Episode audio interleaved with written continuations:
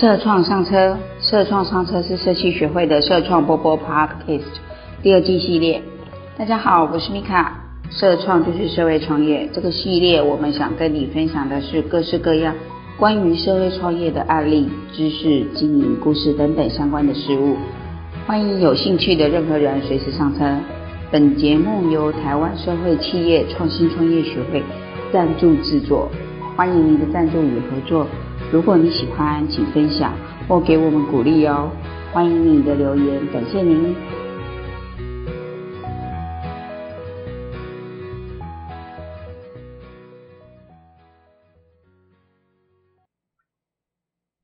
大家好，二零二三年联合国永续发展目标是近年来世界在永续议题上的共同语言。TIC 一百社会创新实践家参选团队也同步在选拔计划上列入这项内容。以便和世界与社会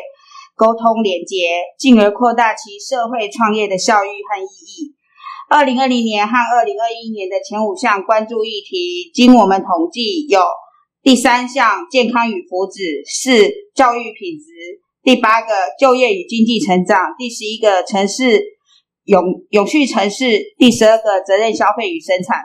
不一样的是，二零二一年的第一关注的有。永续城市变为就业与经济成长，然后第二关注的由就业与经济成长变为教育品质。我们第二场社会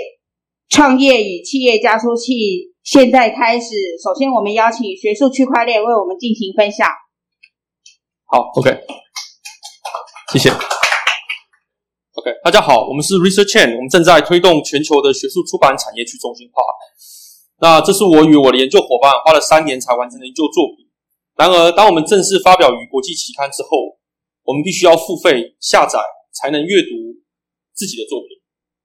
那为什么会有这样的状况呢？以现行的传统的这个期刊的订阅商业模式是这样子：学术工作者将他的文章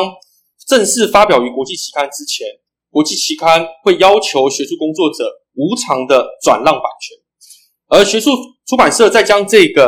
呃所取赌场取得的版权再卖回去给学校，卖回去给读者以及公一些公司行号。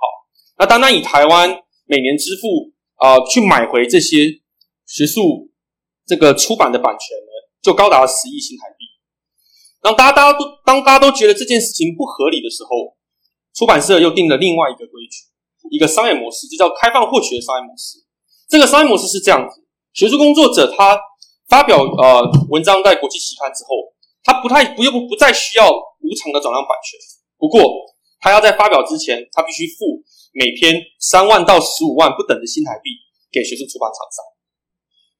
那这个不只是台湾呃问题，也不是我自己的问题，而是全球学术工作者所面临的问题。那包含呃哈佛大学、加州系统的大学也都开始出现抵制以及财政在经济上的不足的问的情况。那 Research 的解决方案是打造一个去中心化的出版平台，让学术工作者从投稿、审查到出版都可以在这个平台上完成。而投稿的每一个版、每一个文件的这个版本，以及审查文章这个审查者意见的回复，呃，以及这个作者跟他答辩的过程，还有出版的时间等等重要的一些数据，我们都会记在链上来。那更重要的事情是。平台上的这个审稿制度以及这些审稿的这些规范呢，都符合国际呃期刊索引资料库的认证。我们将会取得这个 Impact Factor H Index Size Score 等等这些学术工作者最需要的这些呃国际的认证。那我们的商业模式是这样子：平台上的所有文章供全球免费线上的浏览。那文章的这个作者呢，是拥有版权也有版税的分润。那审查者呢，也有审查的报酬。那审查者拥有审查报酬，以及作者拥有版权跟版税，这在以往的商业模式是几乎是非常少见的。那这个在我们平台上有这样一个新的一个呃商业模式在这里头。那如果你需要在平台上使用这个加值的服务，比如说你需要下载 PDF，或者你需要高解析度图片的列印啊、电子书啦或去广告，你才需要付费订阅。那在这个呃，面对这个呃学术付费高墙的这个呃议题上，那这个平全全世界现在有几大这个呃平台的解决方案。那第一个是叫做 ResearchGate，那它是一个全球最大的学术的社群平台。那从零八年到现在，已经募资了超过一亿美金。那 Bill Gates 已经啊的基金会呢领投了两轮。那现在它是一个社群平台的方向，它并没有出版。第二个事情是，它现在是用这个流量变现的方式来做盈利。那因为没有出版，当然也没有版权版税的问题。不过它的版权版税是跟出版社有争议的，原因是因为呃，它是请学术工作者将学术工作者自己没有版权，因为他已经无偿转让的这些版权资料上传到他们平台，所以在这个两年前的时候，有出版商是哦对他们这个平台做提告。那现在的状况是，他们把这个法律责任转嫁给回去给学术工作者。简单来说，就是说，当今天学术工作者要上传自己没有版权的文件的时候呢，他会先跳出一个方框问你说：“你确定你有版权吗？”那就把这个法律责任转嫁给学术工作者。那也因为这样子，那目前学术出版商当然也很难去告自己的作者，所以目前在这个方向它是存活下来。那第二个我们要分享的是叫做 F 一千 Research，那它是一个二零一三的一个新创，它是挑战这个全球第一个出版平台，也就是它是没有主编的。以往的期刊是会有一个主编在做一个公信力的一个审核，那现在它是一个没有主编，它是一个出版平台，所以初期大家其实是对这个平台是有很多疑惑。不过呢，他在四年一三年花了四年时间，在二零一七年的时候，Bill Gates 的基金会呢，跟这个 F 一千 Research 他们非常欣赏这样平台的一个制度，于是 Bill Gates 的基金会跟他们合作开了一个 Bill Gates 基金会他们自己的一个呃期刊。那也有传出好消息，他们在二零二零年被全球前三大的学术出版厂商并购了。那最后一个是 Research Hub，它是一个二零二零年在美国戏谷的一个新创。那他现在想要做的事情是一个社群平台，然后是给予有激励机制的，所以他们目前是有发这个 ERC 二十在以太的这个区块链的货币来做激励。那呃，刚好在一今年呢是刚好发了一年的期间，我想有一些不错的成效。那 Research Chain 是在这几个平台里面，我们把好的留下来，把不好的再优化。那在这个里面，是我们都符合。那目前我们现在 Research Chain 的产品呢，已经把啊第一个把 User Dashboard 就是会员的模组已经建好。那我们是用一些啊视觉化的呈现，啊以及这些是啊学术工作者履历需要的一些呃数据来做呃这个呈现。那目前我们呃已经掌握了四千万学术工作者。那我们已经在我们的平台上已经陆续上两百万，现在还是继续往上再再继续上链的部分。第二个事情是我们也完成了这个出版上链的模组。那现在我们在我们的这个 Research 的平台上面呢，已经有接近两百万篇的语音稿件在这个平台上面。那同时，我们现在有掌握了 OK 一些重要的数据，来可以去这个 training 我们的内部的 model，来让这个呃我们的稿件呢，能够呢更精确的媒合到审稿者，以及更精确的媒合到读者。好，OK，好，OK，那。同时，现在我们也在啊，最后最终我们在 ERC 二十的白皮书呢也接近啊完成了状态。那在正式发布之前呢，我们会跟专利事务所做一个呃讨论，看看是不是这样子的一个呃提出的一个新的知识挖矿的体系呢，是不是有这个方法专利能够做保护？这样。那 OK 好，那同时我们也在呃九月中我们会呃上线我们全球第一个学术论文的 NFT 的交易平台，在这个 researching 上面。这样好，那我们是一个呃呃学术工作者所组成的团队。那目前我们现在在一八年创立的 Academic Accelerator，那平台上每个月的活跃用户呢有五十万的用户，来自全世界。那我们预计用这样的一个小小的社群，能够快速的导流到现在我们的新的一个平台。那学术出版产业在最新的一期 STM 的 report 报告来说，是每年的年产值是啊三百二十亿美金。那在整个全球的学术的工作者的图谱里面，是三千万是我们的 target audience，那其中八百万是全职的教授研究员，两千两百万是学生。那每年发表发表了这个三百万篇的学术报告。那这整个学术出版产业的这个成长率呢，平均的成长率是高达十 percent。那以中国跟印度呢，更超过这样的一个成长率。那如果我们单单只看学术出版产业的话，还是在学术产业的生态系里面算是比较小的一部分。它后面流量所可以带来的这个商机，在于研讨会啦、科研设备、耗材等等的这个想象空间。好，那团队呢将于今年开始收录应运的稿件。那我们会在明年呢开了两个国际的期刊，第一个会是在区块链的领域开一个国际期刊，第二个事情是在各个领域开一个呃回顾文献，就是 review article 的部分。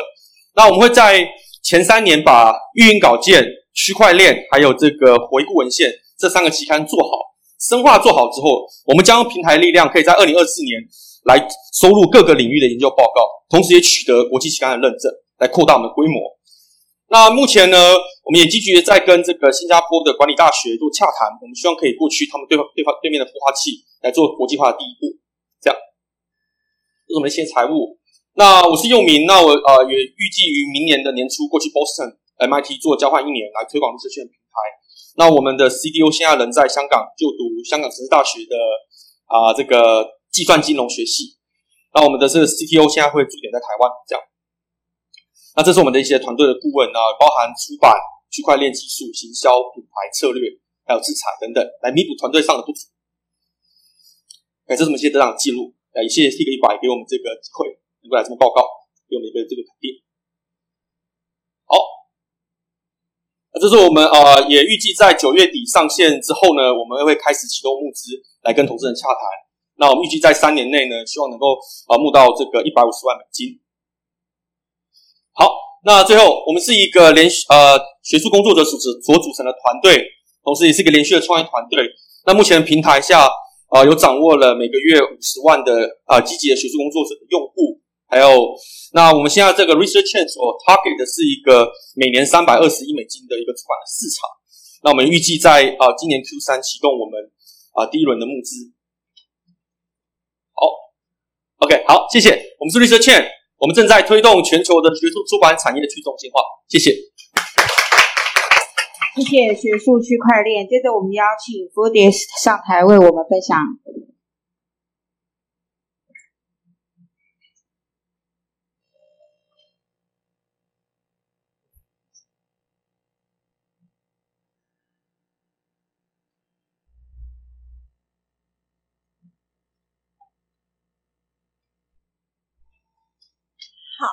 那就是让大家来听听我们比较，就是比较接地气、比较亲民化的提案这样子。对，呃，那我本身呢，就是呃，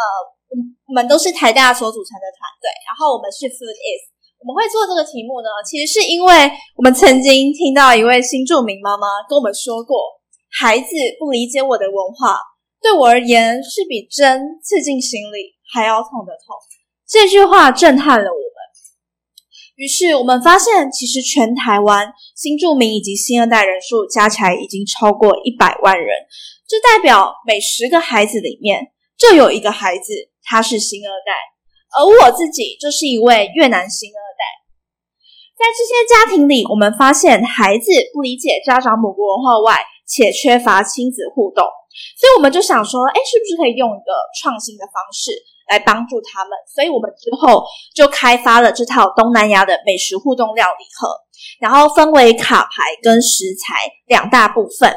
那我们就是呢，大家可以看到有许多的卡牌游戏，我们想要透过有趣化的游戏城市跟卡牌桌游，来让他们种下种子，这样子。那大家可以看一下，说其实我们呃结合了三个大的现在时下最流行的数位化教育，包括说像是有声的动画。跟语音的 podcast，还有游戏的互动跟回馈，我们认为其实孩子是能够从游戏当中学习文化，这一定是一件非常有趣的事情，而且他们这样子，他们是会记得非常非常久的。也因此呢，我们就是更结合了很多的教育啊，以及族群的议题，让他们在使用我们产品的过程当中，他们其实是会觉得，哎，其实他们玩得到、吃得到、也学得到，这是我们最想要做的。而接下来呢，其实我们团队就是成立了这两年期间，因为我们是学生团队，所以我们就是致力于举办非常多的活动。然后包括说像是许多的痛点访谈到原型验证到开发推广，这两年来呢，我们举办了像是文化冬令营或是社服机构跟他们合作这样子。然后在这些活动当中呢，就是我印象非常深刻的是，呃，因为会接触到真的很多的新二代，那我们就发现有一位新二代，她她是一个美眉，然后她在活动早上的时候，她就跑来问我说：“姐姐，你可以告诉我越南长什么样子吗？”然后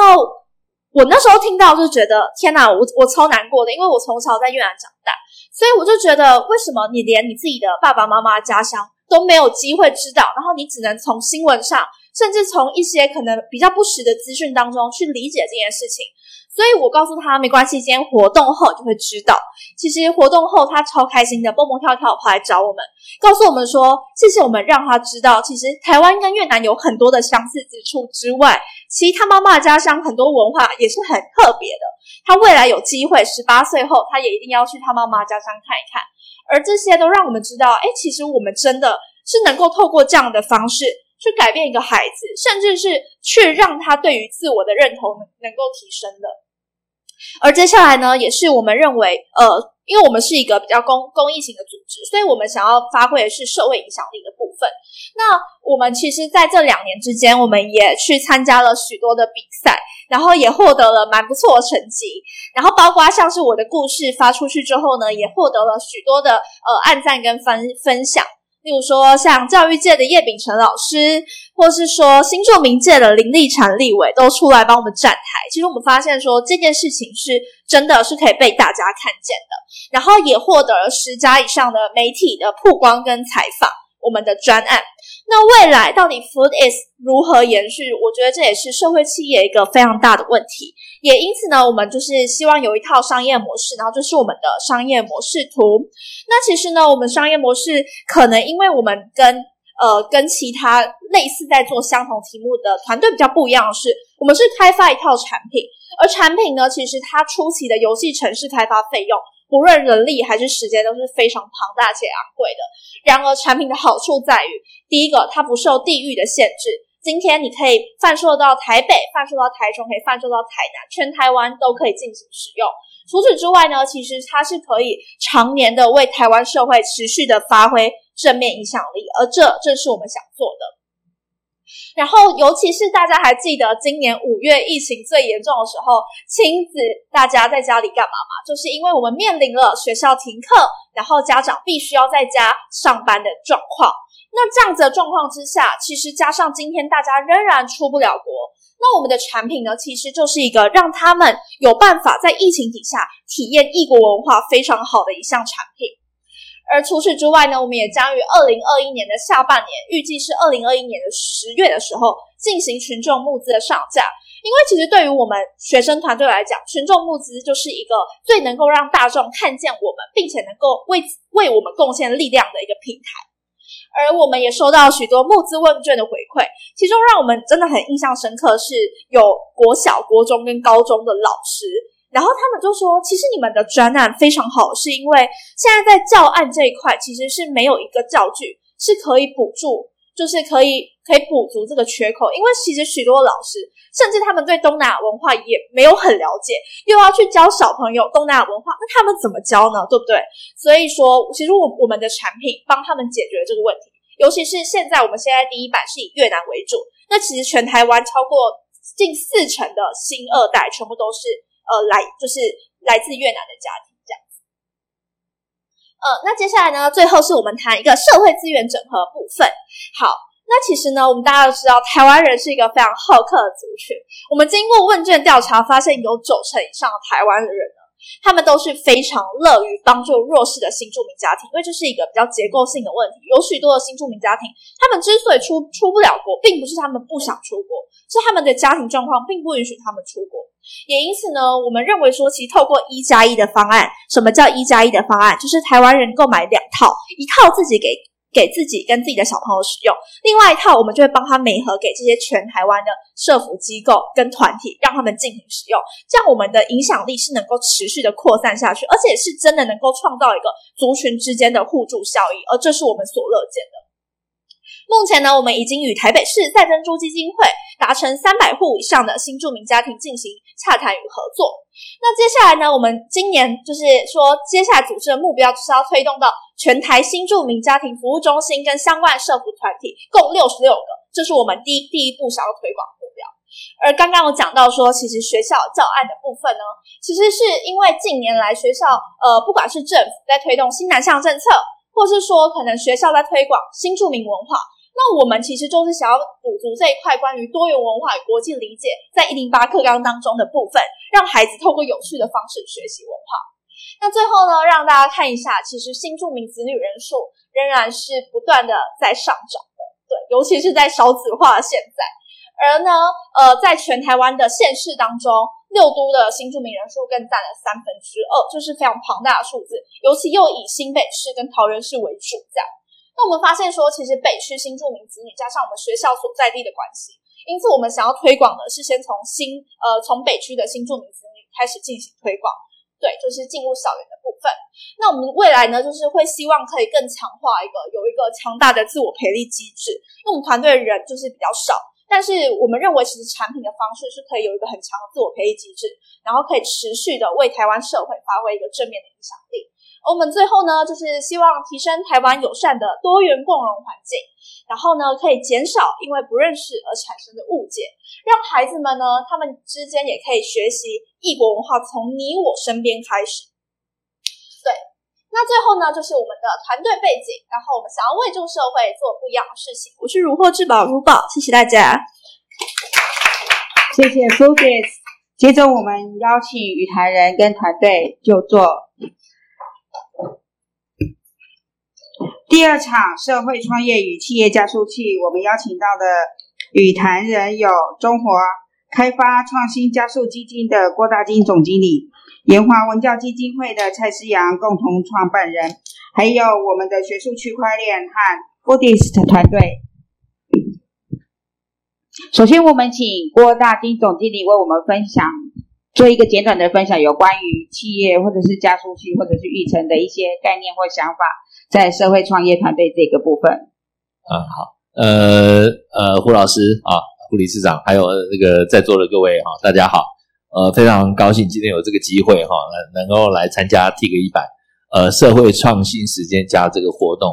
那呃，我是郭大金，我在中华开发服务哈。那中华开发是呃台湾呃应该可能是最大的创业投资公司。那我们这个公司成立比我还早哈，那已经有超过六十年了。那过去的呃这个六十年已经投过投资超过两千家以上的公司。那我们呃一直以来都是以辅助这个台湾的产业发展为主哈。那所以呢，我们的投资的这个范围蛮多的。我们有新创的投资，也有成长期的投资，也有协助。企业转型并购的基金哦，所以我们是算蛮完整的一个投资机构。那中华开发除了做了投资以外，呃，这几年来也转型变成一个金控，所以我们下面也有凯基银行、凯基证券，然后还有中国人寿，都变成一个就比较完整的一个金融机构哈。不过呢，中华开发过去比较著名的还是做投资哈。那我个人在中华开发呢，是负责新创的投资。所以跟你们比较接近了哈，比较接地气了哈啊，那那呃这个呃过去呃呃这个五年来，我们在新创投资应该超过三十家以上的公司，也投资超过三十亿台币哈。那我们的目目标，我们希望就是希望呃打造一个比较好的新创环境，让台湾的产业新的产业能够出来啊。那呃，我们在南港也有一个加速器啊，我们在协助这个提供新创呃创业所需要的各种资源。那过去这个四年来，我们大概办了超过四百场以上的活动，有超过两万人来参加。那有非常多的活动也是跟 KPMG 合作的哈，有很多很多那边的有关于财务各方面的课程哈。那这个活动都是免费的，所以在座各位哈，如果有兴趣，随时。到 Facebook 上面去看中华开发创新加速器有什么活动，你们可以来参加，哈来参加。那我想有关于这个嗯创业跟创投的这个议题，其实今天在这个场合呢的定义可能会有一点点跟传统有点不太一样啊，就是说呃我们呃做做创投来讲，呃，我们严格来讲，我们还是一个以这个财务型的投资为主的一个机构，所以我们讲的东西是一个投资报酬率。当然，在投资报酬的过程当中，我们也希望我们善尽一些社会责任。所以，我们讲说这个呃助人兴业是我们的目标哈。对，那可是我们也希望有一点社会责任，所以我们希望说我们要也要呃冒一些风险。所以做比较早期的投资的时候，冒这个风险，万一有一些失败了，也是当做一个这个社会的一个回馈。那我们这几年来也在投资上面也增加了很多跟 ESG 相关的东西。那我们在每一个投资案件都有一个检查表。这其中一个检查表是 ESG 的分数，如果这个 ESG 的这个不及格，我们是不能投资的啊。比如说，我们不能投资这个这个危害善良风俗啊，这个可能不能呃这个社会环境污染，这个我们不能去投资哈。那那我们会反会增加，就说对社会有意义的公司哈。举个例来讲，我们也有投这个 B 型的企业，像呃这个绿藤生机，就是我们投资一个非常成功的一个案例哈。他们在很小很小的时候，我们在台大。我们就已经关注他们，然后投资他们。那这几年他们的业绩成长非常快速，有超过十倍、十倍以上的成长。那那我刚才讲说，在这个场合有点不太一样，原因是因为我觉得在座的都是社会实践家，哈，社会实践家跟这个我们的所谓的社会创业不一定是完全相等，因为我们啊，就有点像我自己的感觉啊，就是说你想进一个百年老店，还是想经营一个连锁餐厅，哈，有点不太一样，哈。那如果做创投，感觉想做的是连锁餐厅，想做你的经济规模极大化，可是是不是创造社会价值极大化，那倒不一定。可是如果你今天是一个经济有价值的这个这个事业，或者一个不管是什么样的一个机构组织，其实对这社会产生的意义影响力可能会大于它实质的生产力。那所以我觉得影响力是反而是这个很重要。所以所以对我们来讲，我们也许不一定在今天这个场合里面可以找到很多。可以投资的标的，可是我们要鼓励大家是说，你们做的事情是非常有意义的哈。那我觉得，呃，在这个情况之下，我们其实我们待会我们也会分享，就是说，作为一个这个呃，我想你们是一个都是事业的拥有者，你们要去找到适合的对象、适合的资源来进行，就是说自己事业的发展。好，那待会也许我在 Q&A 的时候，我顺便会跟大家再做分享。谢谢大家。谢谢郭总经理。接着，我们邀请炎华文教基金会的蔡共同创办人，是帮我们做一个分享。好，各位今天参加议会的所有的哎呀伙伴哈，还有线上的伙伴，大家好。我想炎华文教基金会成立一九九九年，那我想长期在创新创业啊，打着 TIC 一百这么样一个 slogan，在国内推动很多创新创业交易。那这样将近十年来，跟台湾社会企业创新创业学会啊的合作。一起在推动社会的企业跟社会创新面的各项活动，我想在理事长领导跟秘书长这样非常积极的来带动这样的一个哦社会创新社会企业的这样的运作，那也办了这么多年的哦 TIC 百社会相关的今今年度的社会实践家的这样的竞赛活动，带来的台湾另外一股非常有学术性也非常实务性的这样的一个竞赛活动，从学校的学会。的一些学术相关的议题，一直到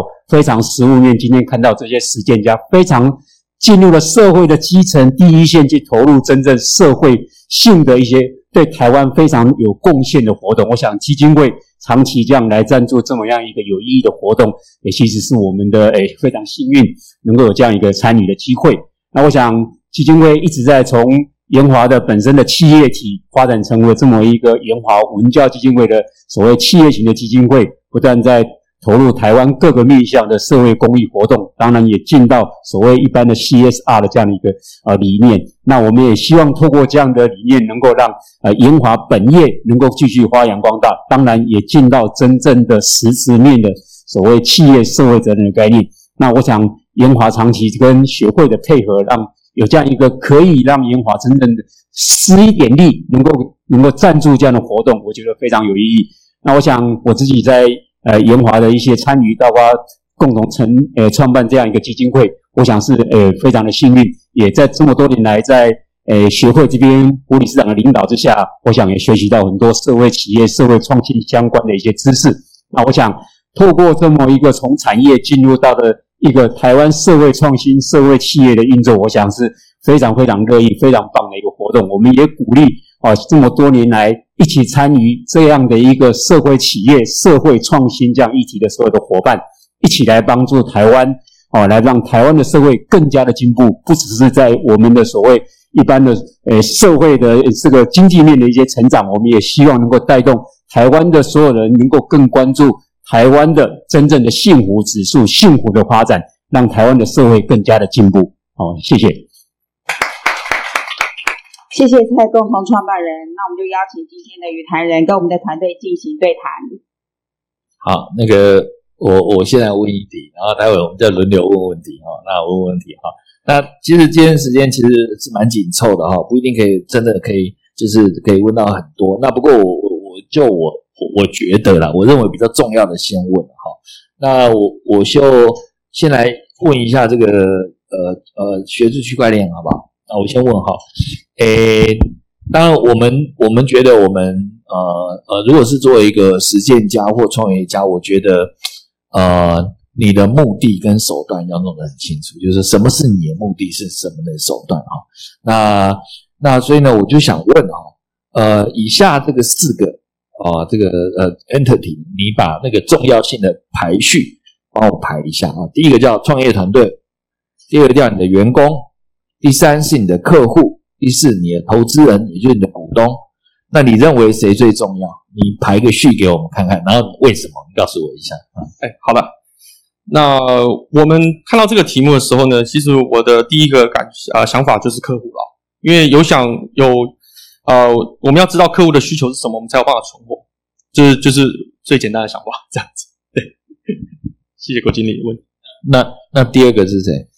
第二个。我们想法是创业团队，因为我们要有一个面对解决对的痛点，下一个就是要能够有解决对痛点的团队才能去做事。对，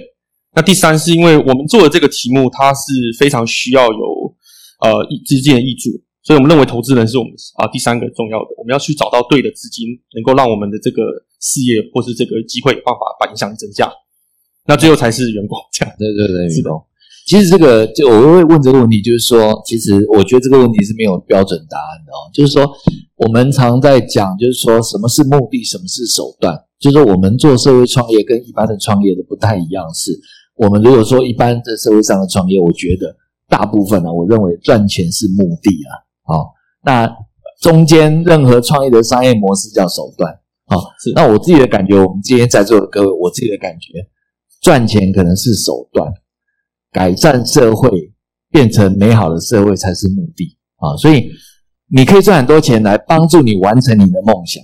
可是不是借由一个就是一个其他的手段来完成你赚钱的目的啊！所以我觉得这中间就会牵扯到你把谁摆到前面。好，你刚才讲说客户在前面，其实某种程度上就是你的社会议题在最前面。那后面会是什么？其实我觉得也要看你问你自己，是说这在这个社会议题里面贡献最大的人会是谁？好。那我自己认为，就是说，社会实践家跟所谓的创业家有一个很大的不同哈。我自己的感觉了哈，实践家可能是资源的使用者，不一定是资源的创造者。好，刚才我们有提到政府有很多资源，其实政府的资源的善加利用本身就是一个很重要的议题。好，政府有非常非常多的这个这个这个资源。那我觉得实践上如果能够把这个资源善加利用，可以让我们社会变得很美好。那可是，如果你自己没有办法创造资源，就善加利用资源。好，那我我这是我的问第一个问题的原因了哈。来来来，那个蔡蔡。首先我想这个呃绿色圈，我想诶这个区块链这个。这个团队我觉得非常佩服，是因为他们真的在我们学术出版、学术工作者一个在这个领域里面非常非常创新。这么多年来看到这么多的计划里头，这个计划是让我真的非常的佩服。团队有这么一个远见，而且是非常难的，在在这么样的一个学术出版的领域里面，他们敢提出一个这么大的一个反转、一个革命性的议题——区块链的概念，能够从。要打破这个这个城墙，其实是非常挑战。所以，首先要佩服这个团队这么优秀的一个提案呢，表现非常好。那我我还是要回到我们今天的议题来说，在贵公司的营运计划书都计划书里头，我很清楚看到，你们希望能够在初期的部分，从这一个哦这个呃研究报告里面的影音出版、区块链的运作跟所谓这个回顾文献的这一部分的，诶，三大三个经营项目里头，那我想了解为什么选这三个，是有什么考虑影响，让你们可以在以这三个为主要的经营，在初期主要主要的经营项目，我们请创办人来跟我们说明一下，谢谢。好，首先谢谢蔡创办人给我们这么大的肯定。那我们会选择初期在选择影音这三个领域的原因，是因为第一个，我们第一个要踏进去的影音本。它本身是一个影音本运营稿件的意思是说，呃，一个学术工作者他投稿到国际期刊还没正式发表之前，他可以先把他的文案文章先放出来。那这样子的运营稿件，它本身是可以一稿多投的，它学术伦理部分是没有问题的。OK，所以它在整个付费的高墙或者说这个体系里面，它算是一个矮墙。第二个事情是，它是可以收录各个领域。很多个领域，所以这在一开始我们是矮墙，加上可以更更多的领域来去做曝光，来去让更多人可以参与。第二个是为往区块链的原因，是因为在我们使用者反馈的访访谈访谈中间呢，区块链领域对于啊我们的这样的一个提案是接受度极高。原因说在他们这个领域里面，他们认知的事情是，可能连银行甚至连政府很多的地方都需要有这个区块链进去来做去中心化的问题。那当他们面对在呃学术投稿的时候，他们竟然还需要再投稿到呃以往这些期刊上，他们一直觉得很不妥，会觉得说，诶，那为什么要这样子？所以他们一听到这个提案，其实从他们根本就觉得这东西本来就应该要做。所以在推行的初期，我认为这个是啊，在这个领域来相相对是一个比较容易推的。第二个事情是区块链的呃研究期刊的呃这个现在里面的竞争对手，相对是没有一个已经定于一尊。也就是说，它是已经长期二三十年，它还都是比较相对新的一个期刊领域，所以对我们来说，我们的竞争对手相对会比较少。OK，那最后一个回顾文献的原因，是因为回顾文献它现在在没有一个现在没有一个期刊，它专门在收各个领域的，它商报都是比较是一个期刊，然后它会收一两篇每个月去邀请学术工作者来写。那我们要推这个原因，是因为我们在探访的过程中，其实各个领域都有愿意接受这样的想法，也是支持我们这样想法的一个学术工作者。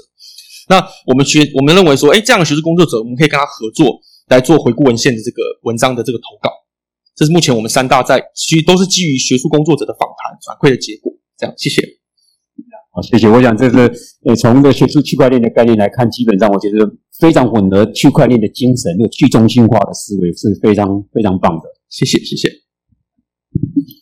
呃，我同样类似的问题要问一下傅傅的意思啊。那因为其实我我会觉得。如宝嘛，哈，如获至宝。其实，呃，在大学能够关注社会议题，而且能够付诸行动，而且能够产生回响，我觉得是非常不容易的，哈。那当然，我问你这个问题呢，也许对你来讲就就比较困难，哈。哎，因为哦，那个因为因为这个这个东西可能跟你跟你跟你未来的发展很有关系。不过也不要自我这个啊这个呃放自菲薄，因为我看很多国外都是。大学就可以创业，创造很厉害的公司哈。那我想问一下，就是说，刚才我同样类似的问题，可是我把它换一个问法：公司赚钱、社会意义，叫 social impact 哈，员工幸福、客户满意跟个人成就，你怎么排列你的重要顺序？那为什么？还是要先毕业第一？我我我觉得当然毕业很重要，但是对呃，我觉得如果就以 Food is 而言的话，其实当初会做这个题目，很大一部分是真的是因为其实大家现在或许可以想到许多的新创，但是想到新著名跟关注新二代的新创，其实好像是目前台湾社会当中其实是并没有没有这样子的组组织出现的，而我们认为说其实。呃，必须就是作为一个新二代，就是应该要有这个使命，站出来为台湾社会做这件事情。因为台湾新二代已经有三十万人了，所以我们认为其实社会意义对我们而言是最重要的事情。对，然后我觉得，呃，我蛮有感觉的一件事情是，其实我们团队在第一年的时候其实蛮不顺利，第一二年都蛮不顺利，是真的到今年，就是我们真的有。呃，付出很多努力，然后参加很多比赛，然后也获得很多曝光，包括我自己把我自己的故事讲出来之后，对，其实我觉得之后的东西，例如说像是呃客客户满意、员工幸福，或者是个人成就跟公司赚钱，我相信大家都会看到的，就是都会随之而来。这是我比较相信，因为当今天真的对整个社会有造成影响，有造成一个很很好的影响的时候，大家其实都会用自己的力量来帮我们，因为这是我们目前团队真的有发有发现到这样的事情。对，呃，所以你们没有直接回答我，大概知道你的答案是什么啊？就是说，呃，其实我们发现哦，从自身的问题出发的痛点的创业成功几率都比较高，有非常非常多哦。我们讲说那个 Uber，它是因为在德国叫不到车嘛，这个很多很多都是因为自己的那个。那我觉得就是说从自身来发现，那是真正的问题哈、那当然，可是我觉得为什么我会这样摆，就是说。我我会希望是无忘初衷，就是说你做这个事情永远不要忘记你的初衷是对象是新住民那一群人，对不对？就是说这个是很重要，这个这个东西对台湾的社会意义的 so social impact 是很大的，甚至不只是台湾，因为它还有它的母，也会对母国产生影响。我我觉得，如果你好好做，你这个理论上还有蛮多发展，不是只有负的而已。有咖球意思的，有各种意思的都有哈。我觉得这个未来的发展应该是会挺大的啊。来。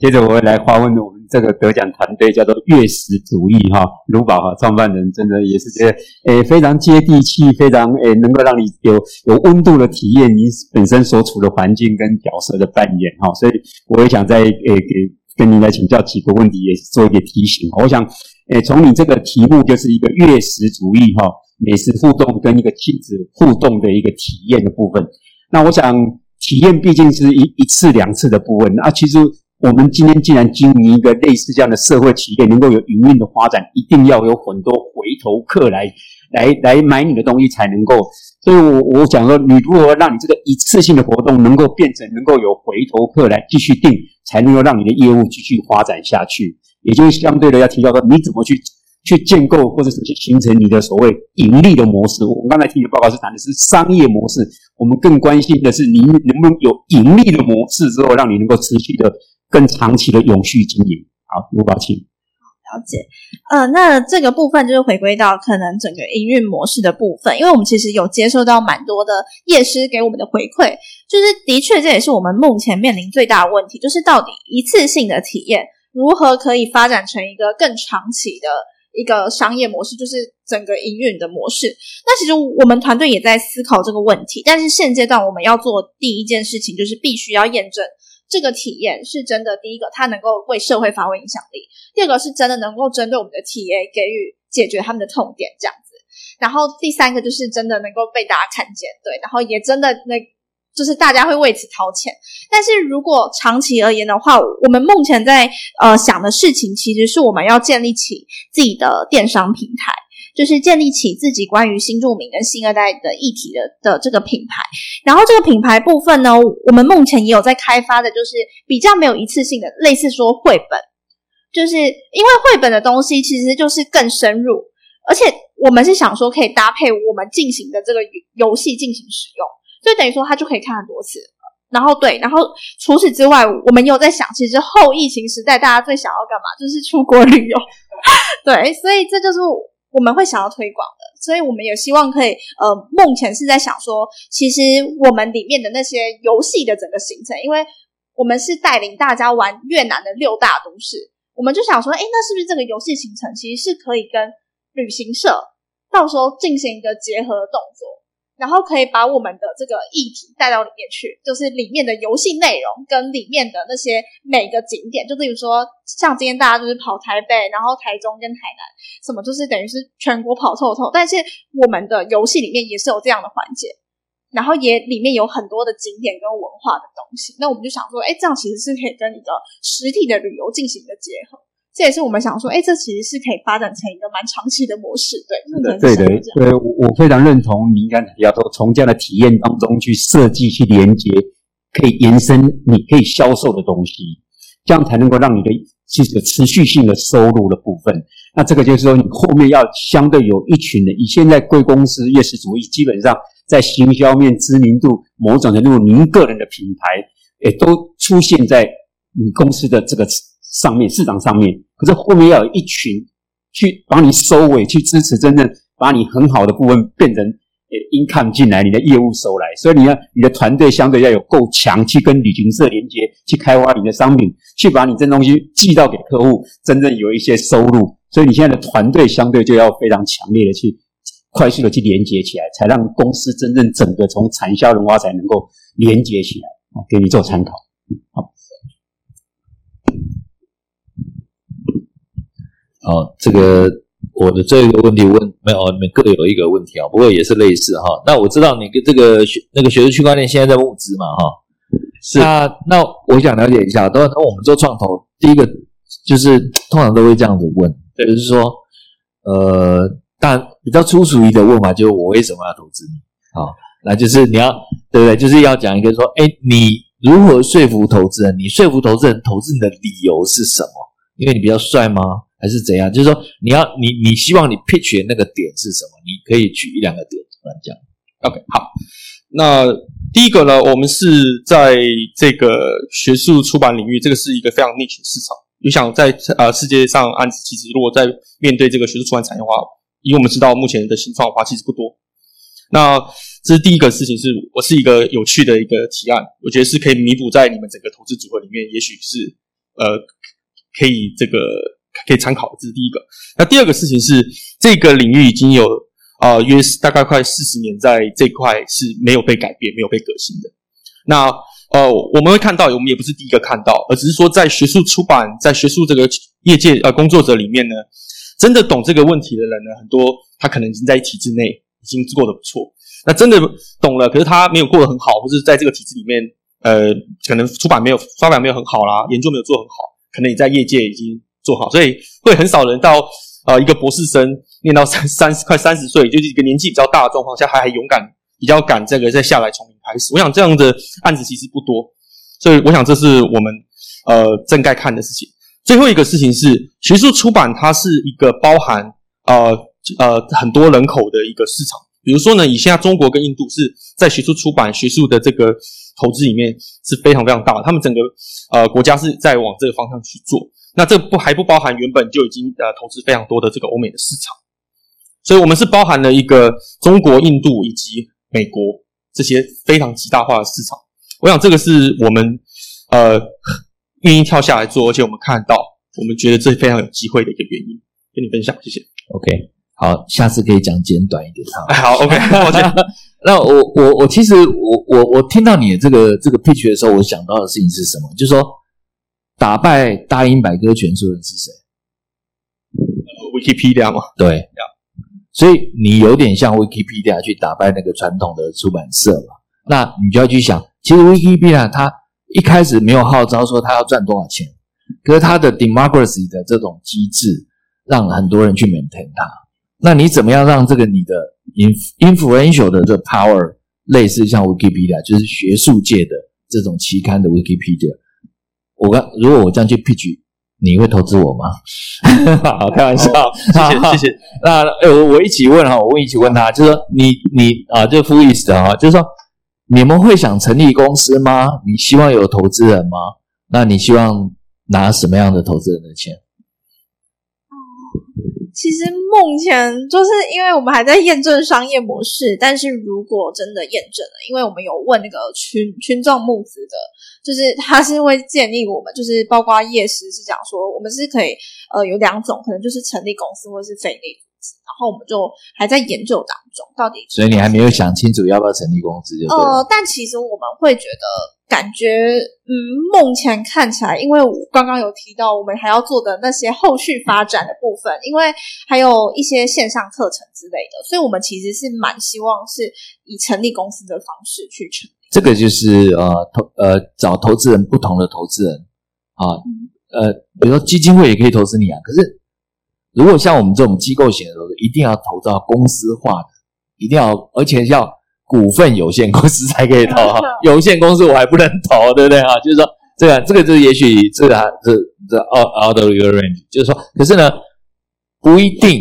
啊、就是说像比如说基金会也好，或很多其他单位的投资。不一定要变成股份有限公司，他也可以投资，因为他们的投资不是为了获利，他是为了要赞助你的行动，让你行动更有影响力。所以呢，选择对的投资人很重要啊。就是说，像我这种暂时不会是你的对的投资人。谢 谢谢谢。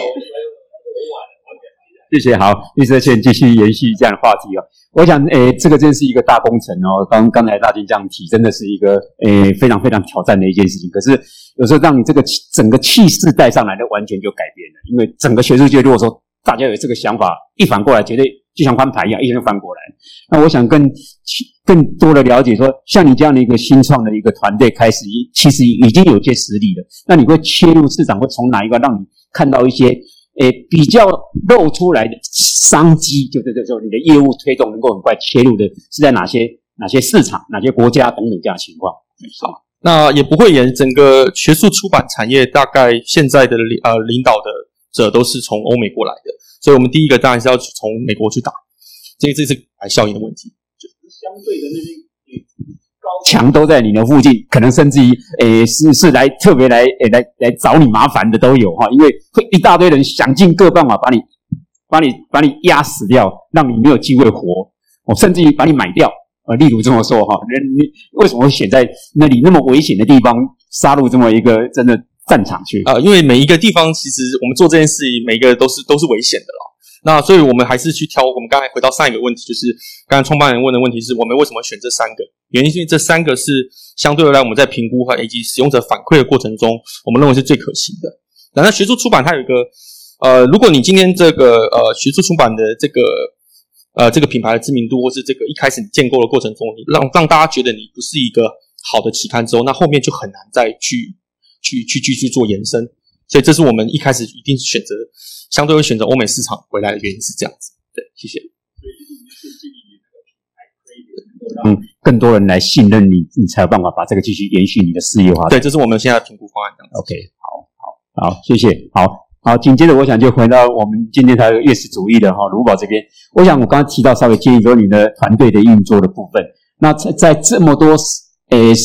这么多的这个面向里头的诶机会，都可以让你不断的耗掉你的资源。那我想请教一下，有什么东西你不能放掉，一定要守住？